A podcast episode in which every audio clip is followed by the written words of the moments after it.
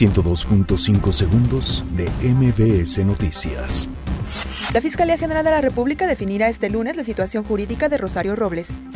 Identifican a responsables del millonario robo en Casa de Moneda. México pide a ONU crear esquema de cooperación internacional para atender crisis migratoria. Vicente Fox renuncia a la seguridad que le proporcionaba Sedena. La Secretaría de Salud confirma sexto caso de sarampión importado. La Comisión Nacional de Derechos Humanos reprueba el linchamiento de siete personas en Puebla. Asociación del Rifle rechaza un mayor control de armas por parte de Donald Trump. El gobierno de la Ciudad de México y la Fórmula 1 firman convenio para que el Gran Premio de México se realice hasta 2022. José Carlos Villarreal gana medalla de oro en atletismo en Lima 2019.